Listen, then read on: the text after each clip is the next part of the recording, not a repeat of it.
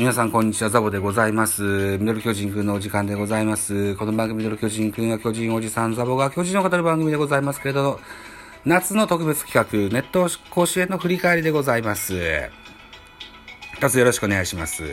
現在、8月23日、0時16分といったお時間で、第9夜、9夜目もやってますね。はい、この後見て資料作ろうかな。はい、ということで、えー、第8夜目の振り返りでございますね。一つよろしくお願いします。これは8月21日にやったゲームの振り返りになってございます。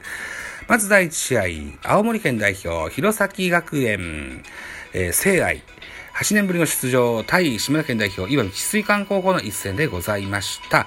えー、監督さん曰くですよ、100%リンゴジュースになりましたといったところでですよ、うん、津軽出身の選手で、えー、チームが組めたといった、あそんなあ選手構成になっているそうでございます。対して岩見治水館は、島根島根県の代表ですけれども、広島とか大阪からの、他県からのね、留学生が多いといったような印象のあるチームになってございますけども、さあ、どういった戦いになったでしょうかね。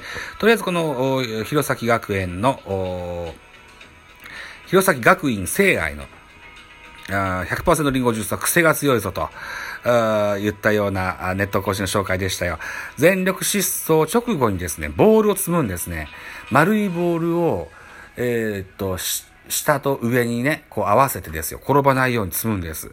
この練習がですね、プレッシャーに強くなるトレーニングだよっていうような紹介してありました。うん。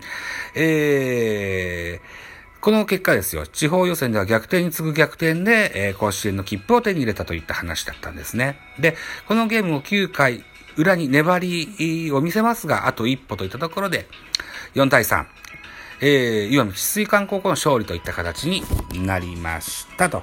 はい。えー、岩見治水館は、保守神選手のね、同点タイムリーで、えー、そして宮本選手の勝ち越しツイツーランホームラン。これが飛び出しましての勝利といった形になりました。はい、2回戦目でございます。埼玉県代表浦和学院対山形県代表日大山形の一戦でございました。えー、特集はですね、8月10日、鳥取県代表米子東高校に登板しまして、えー、これが、ね、9回ツーアウト満塁登板しました滝口選手の特集でした。はい。炎のリリーバーっつってね、煽ってましたよ。はい。えーと、そう、この9回ツーアウト満塁をね、3者連続奪三振で切り抜けたんですよね。うん。で、この2回戦もですよ。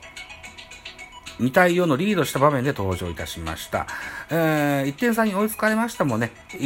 えー、1点差に追いつかれましたけれどもですね、えー、強い気持ちを持っていけと、伝令をいただきましてね、えー、9回、うん、ツーアウト満塁で4番の吉田選手、これをショートゴロに切って取って、えー、ゲームセットと、うん、いた形になったそうです。この吉田選手、浦和学院の吉田選手は、えー、この日、長打を打ってる選手ではありましたけれども、見事滝口選手が抑えたといった、あと、のが印象に残るようなゲームになりまして、4対3。ね、えー、日大山形の勝利といった形になりました。えー、っと、対して埼玉浦和学院はですね、名将と言われる森監督ね、えー、最後の言葉と。いうことで、30年の務めた監督業に幕を下ろすといったと、いったことで、うん。えー、だいぶ怖い森監督だったんですって。でも、えー、ピンチになったらこっち、あの、ベンチで俺の顔を見ろと、主軸のさっき言った吉田選手に、保守吉田選手に言ってたんですって。で、えー、ちょっとマスクを下げてね、ニコってね、森選手、森監督が笑うわけですよ。これで、えー、随分リラックスできたと。監督と一緒に野球ができて本当に幸せだったといったあ言葉が印象的になあ特集会でございました。続いていきましょう。3試合目です。愛媛代表新田高校対山梨代表日本航空の一戦でございます。えー、このゲームの特集はですよ、一番長谷川選手にスポットを当てておりました。この長谷川選手は、えー、っと、一番センターと。ポジションですけども、将来の夢は小説家になることなんですって。はい。だからね、こう、シナリオですとか、あ書き記したとか、なんかそういうことになぞらえていっぱい 使ってましたよ。はい。文言をね。うん。で、そうですね、えー、この、えー、新田の長谷川選手は、あ1回戦でもね、3安打、あとはファインプレーもかました、いい選手だった。ようでございます。はい。あと、ネット甲子園でも、最初の方に特集が組まれた、あ似たの時は、あキャッチャーでエース、キャッチャーで4番で、えー、っと、キャプテン、で、ピッチャーも兼務する小和田選手っていうのがね、えー、愛媛のジャイアンという特集されてたんですけども、この小和田選手もマウンドに上がったよというような、そんなゲーム内容でしたよ。えー、とりあえず結果5対3、ね、山梨代表日本航空の勝利といった形になってございますと。はい。そして4戦目ですよ。奈良県代表は智弁学園、え対神奈川県代表横浜高校の一戦でございました。えー、っと、特集はですね、智弁学園の3年エース、えー、西村。ね、この選手が1年からマウンドに、甲子園のマウンドに上がっている、ーエースですよ。ね、えー、で、1年生の甲子園マウンドでは、あ1球で、えー、敗れたといったような、あ1球の交差を語ったといったような、うん、お話からスタートしました。